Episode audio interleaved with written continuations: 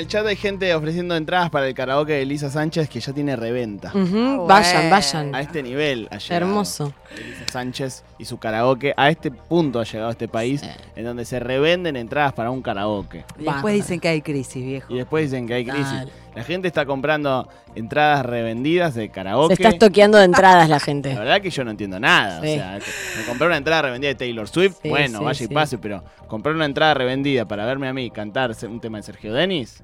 eh, la ¿Vas a cantar una de Sergio Denis? Eh, sí, t- todavía no decidí eh, si tengo energía eh, para ir. Estoy igual. ¿Cuánto es esto? Hoy. Hoy, Esta noche. ¿Querés Ah. comprar la entrada hoy revendida? ocho y media de la noche. Voy a comprar esta revendida. Eh, esta noche, esta noche. Eh, pero en caso de ir, puedo cantar perfectamente un tema de Sergio Denis. Por ejemplo, Gigante Chiquito. Lindo. Eh, o uno de esos. Eh, bien amigos, ya está con nosotros Ro Priegue, a quien vamos a aplaudir por última vez. Y le vamos a hacer el quinichín cuenta que era la última. Ah, claro. hoy le, hoy le hacemos el quinichín a Ro Priegue. Claro que sí. Ya me han hecho uno igual. Eh, ¿En serio? Y bueno, está desactualizado. Pero bueno, es el último El quinichín. 2 de junio, no, sí. ¿Por qué era tu cumpleaños? No, pintó esa. ¿Por qué te acordás? ¿Te acordás?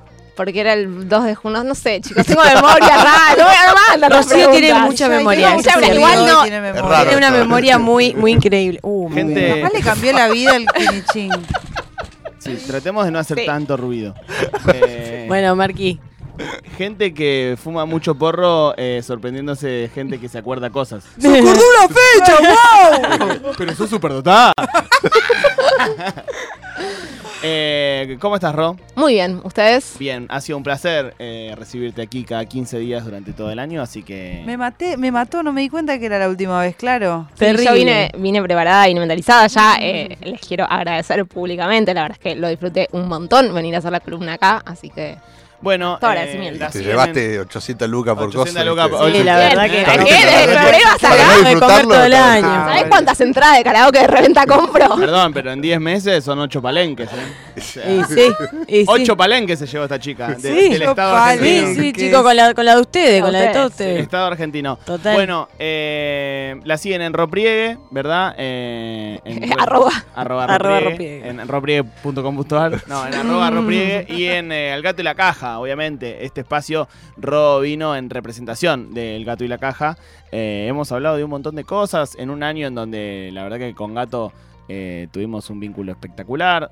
Sa- salió el libro, eh, pensamos cosas, digo, fue muy lindo y bueno, que Gato tuviera un lugar aquí en el programa y que ese lugar lo ocupe Ro fue espectacular. Así que vamos a encarar entonces la última columna del año. La última columna del año. Pensé mucho en qué hacer de última columna. Dije, bueno, por ahí es una cuestión de hablar de finales. En Gato hay un libro que se llama El libro de la muerte.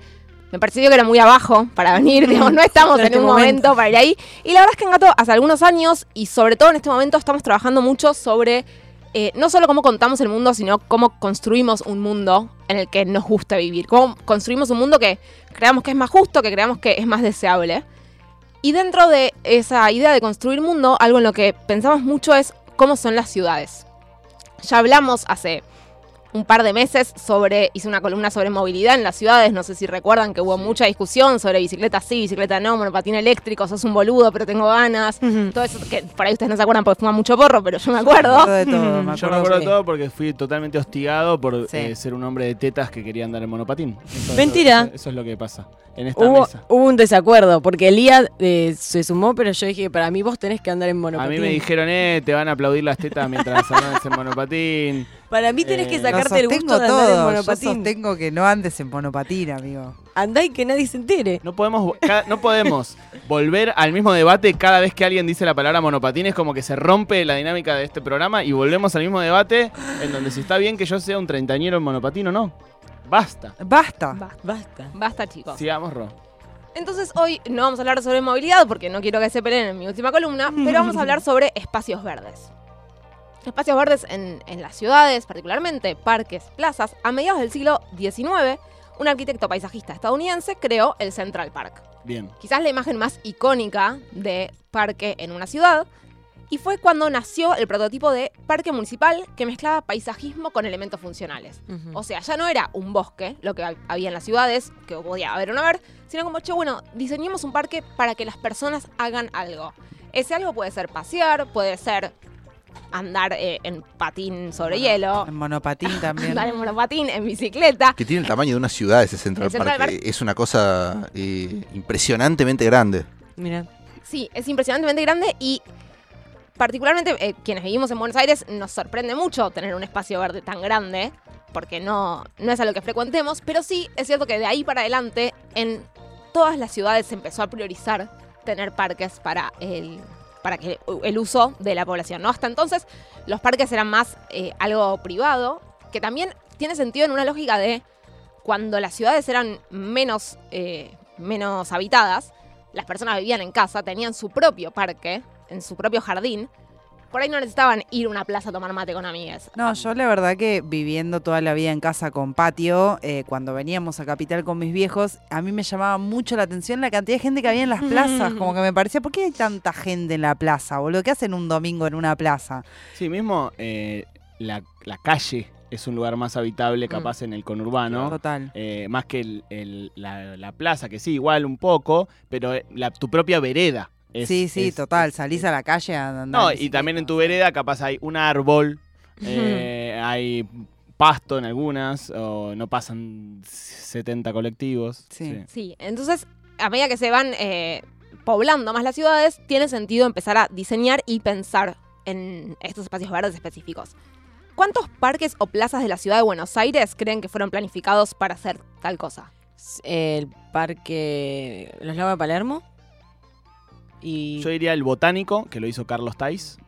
Eh, ¿Valen plazas? Valen plazas. La plaza del Congreso la hizo Carlos Tais también.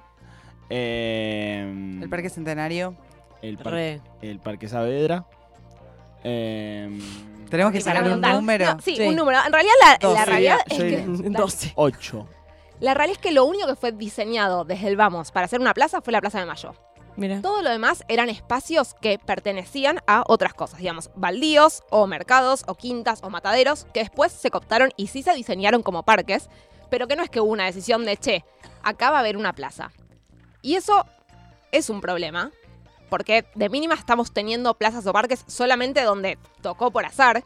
De hecho, lo que pasa mucho es que eh, Palermo, o sea, los, los bosques de Palermo son un espacio verde espectacular, pero que no le quedan cerca a mucha gente, porque están como en el margen de la ciudad. Incluso, volviendo a lo que acabas de decir de la Plaza de Mayo, en ese momento la plaza no era un espacio verde, sino era más un lugar de organización de la sociedad y de la ciudad. Tipo, en, en todos los pueblos está la plaza, la comisaría, la iglesia eh, y la municipalidad, municipalidad, sí. digamos. O sea, Alrededor de la plaza. tiene más que ver con eso que con, con que sea el centro de- de- del, del, del coso urbano que con salir a pasear. Sí, totalmente. Eh, ¿Y por qué es importante que haya plazas o parques o espacios verdes en general? Bueno, la respuesta por ahí más obvia es son el pulmón de las ciudades. Y limpian el aire y el oxígeno es bueno y esas cosas que ya sabemos. La realidad es que no, no hacen solo eso. O sea, también que haya parques o que haya espacios verdes amortiguan la temperatura, frenan el viento. Cuando hay viento fuerte no es lo mismo estar en un lugar que eh, más descampado, que, que haya, que haya un parque. Dan sombra en verano, que parece una pavada, pero en días como hoy, cuando una camina por la ciudad, eh, que haya un arbolito dando sombra hace la diferencia. Y refrescan por evotranspiración, digamos. De alguna manera se roban el calor que hay y hacen que esté más fresco. Todo esto es, tiene un impacto ambiental súper importante y es clave no solo para entender eh, los- este verano, sino para todo lo que se viene. Digo, ya hemos hablado un montón de que la crisis climática, primero, existe, segundo, es, empeora, digamos, verano a verano de alguna manera, o hasta que hasta tanto la empecemos a mitigar distinto, eh, podemos esperar eventos climáticos más extremos. Entonces es súper importante tener espacios que contengan esos, esos posibles problemas de causados por la crisis climática. Mismo cuando llueve demasiado, son los espacios verdes los que pueden absorber cantidades de agua extremas. Digamos. Hay, hay un punto de lluvia que no es una cuestión de tener más cloacas lo que hace que eso desagote, es que la tierra absorba y punto. Entonces, son importantes por un montón de motivos a nivel ambiental, pero no solo eso, porque también son importantes a nivel social. O sea, los espacios verdes son lugares de esparcimiento, eso se vio muy claramente en la pandemia, digo, de golpe nos encontramos como con, che, vamos a dar una vuelta a la plaza y salir a caminar, eh, que para mí es algo que es un planazo hacer con amigas, se reivindicó un montón. Son espacios de sociabilidad, que eh, es algo que yo antes no tenía tan presente, pero eh, ahora tengo un sobrino, entonces mi vida cambió bastante. Es como, en la primera infancia, ir a la plaza y de golpe encontrarte con pares es, es clave cuando, sobre todo quizás no tenés en tu familia o cerca otros bebés, otros niños de tu edad. Y de grande también. Yo ahora me mudé a una cuadra del Parque Saavedra y mi vida es mejor. O sea, posta, y por eso, ¿eh? O sea, porque tener ese espacio es diferente. O sea, le, le aportó algo a mi rutina que antes no tenía. O sea, y que me hace bien. O sea, no, no- no es una hipeada nada más, sino como que tiene que ver con, no sé, salir a tener un lugar en donde ver un poquito más de horizonte, ver unos árboles, poder respirar un toque, juntarte con tus amigos a tomar una cerveza, lo que sea. Como que hay algo ahí de, de socializar en otro espacio, en un espacio más abierto que mejora tu calidad de vida. Recontra. Y de hecho hay estudios que muestran que la cercanía a parques tiene un efecto positivo en la salud, tanto física como mental. Digamos que no es simplemente un, ah, la paso bien cuando hoy... De verdad a veces necesitas salir a dar una vuelta y caminar por abajo de unos árboles y que te cae una paloma y ahí resignificar un poquito tus problemas. O sea, Sí, está bueno es lindo eso. ir. eh, sí. Los parques son lindos, también embellecen las ciudades y eso es algo que eh, no es trivial. De nuevo, en nuestro día a día, caminar por un lugar que te parece lindo contra caminar por un lugar que te parece feo, hay una diferencia inmensa. Sí. Y son un espacio educativo donde eh, tanto las escuelas hacen salidas como en di- diferentes ámbitos, eh, diferentes tipos de educación no formal también aprovechan mucho de los espacios verdes. Entonces hay como un consenso bastante claro en la literatura de que los parques mejoran la calidad de vida tanto objetiva como subjetivamente. Porque digo, si a vos eh, por vivir cerca de Parque Saavedra te bajó tu, tu tensión arterial, por ahí ni te enteraste, pero ya puedes decir como, y la verdad, estoy mejor, salgo y me encuentro con amigues y la paso bien. Eh, de hecho, un dato de color, que hay una pizzería ahí en Parque Saavedra que te da las sillitas para que te vayas a comer la pizza a la plaza. La uso y muchísimo. es eh, fantástico para mí. Dejas tu DNI, te dan dos reposeras para que vayas a- al parque. Excelente. y a- Buenísima la idea. Devolves el DNI, y después de- devolves las cosas y te dan tu DNI. ¿Cómo se llama la pizzería, Épica. digamos? Épica. Épica. Sí, y no te cobran la pizza. Qué bárbaro. Buenísimo. No te cobran ni nada. Y Lo anota Lía Copelo. empieza a seguir. Eh, y esto de que aumenten la calidad de vida hace que los espacios verdes sean importantes para, para promover la equidad. O sea, tienen impacto económico también en las zonas cercanas. Según la Unión Europea, un poco arbitrario, pero eh, digamos, según lo que ellos determinaron, deberíamos tener parques a menos de 300 metros, todas las personas, para que nuestra calidad de vida esté viola. Eh, no sé si, bueno, vos sabemos que sí, Mati supongo que no, porque vivís acá cerca y es bastante complicado. Sí, no, creo que no. Yo tengo una No, plaza a dos el- cuadras, que no es un parque, pero bueno. Está es bien, está bien, no es un espacio verde. Sí. Salvo que sabes esas que hicieron todas de cemento no, que no, no, hay no, ni no. medio árbol. Es muy hermosa y tiene un montón de árboles bárbaros. Yo vivo cerquita del Parque Centenario, que es un lugar precioso durante la semana, pero el fin de semana es como meterte en, Es en. La Bristol en enero. libre. Mucha, mucha gente, entonces lo re disfruto en plan a la mañana ir a pasear al perro, que hay menos gente, pero no, no es disfrutable los fines Claro. de semana. Igual, más allá del caso particular del Parque Centenario, que es por ahí muy extremo, algo que también es re importante de que haya espacios verdes es que se usan para este tipo de actividades, como de golpe una feria. Las ferias eh, de la ciudad, que digamos todo, la verdad es que están muy buenas. O sea, Sí. ir a comprar por ahí eh, pescados que no tenés, que está más fresco y que no tenés una pescadería cerca, verdura. eh, Son baratas, además. son baratas, son buenas. A muchas veces hay puntos verdes de donde llevar los reciclables, donde llevar los orgánicos. Entonces hay un montón de otras ventajas. Y la realidad es que en la ciudad de Buenos Aires hay bastantes zonas en las que hay que caminar más de 10 minutos para acceder a alguna plaza o espacio verde. Eh, particularmente por agronomía, aunque parezca un poco eh, paradójico, ¿no? Porque agronomía es un- tiene un parque enorme, pero bueno, si te alejas un poquito de ese parque no, no tenés otras opciones. Eh, y también un poco más en, al sur, sureste, hay también otros lugares así que tenés que caminar mucho. Y es un problema porque aunque digas, bueno, 10 minutos no es tanto, Mm. la realidad es que no pasás un toque a la mañana antes de irte a trabajar por la plaza y mirás un árbol si tenés que caminar 10 minutos para hacerlo. Eh, entonces, en esta idea de construir un, un mundo, un país, una ciudad en la que podamos disfrutar más y que creamos que, que nos hace, que creamos no, que sepamos que nos hace mejor eh, a todos, nos parece que la disponibilidad de espacios verdes tiene que ser central en las políticas públicas de acá en adelante. Hablo de Ciudad de Buenos Aires porque es donde vivo, es donde conozco y es donde muchas cosas están más estudiadas. En otras ciudades grandes eh, del país también, en general en ciudades más chicas esto es un poco más fácil porque eh, la urbanización no es tan grave.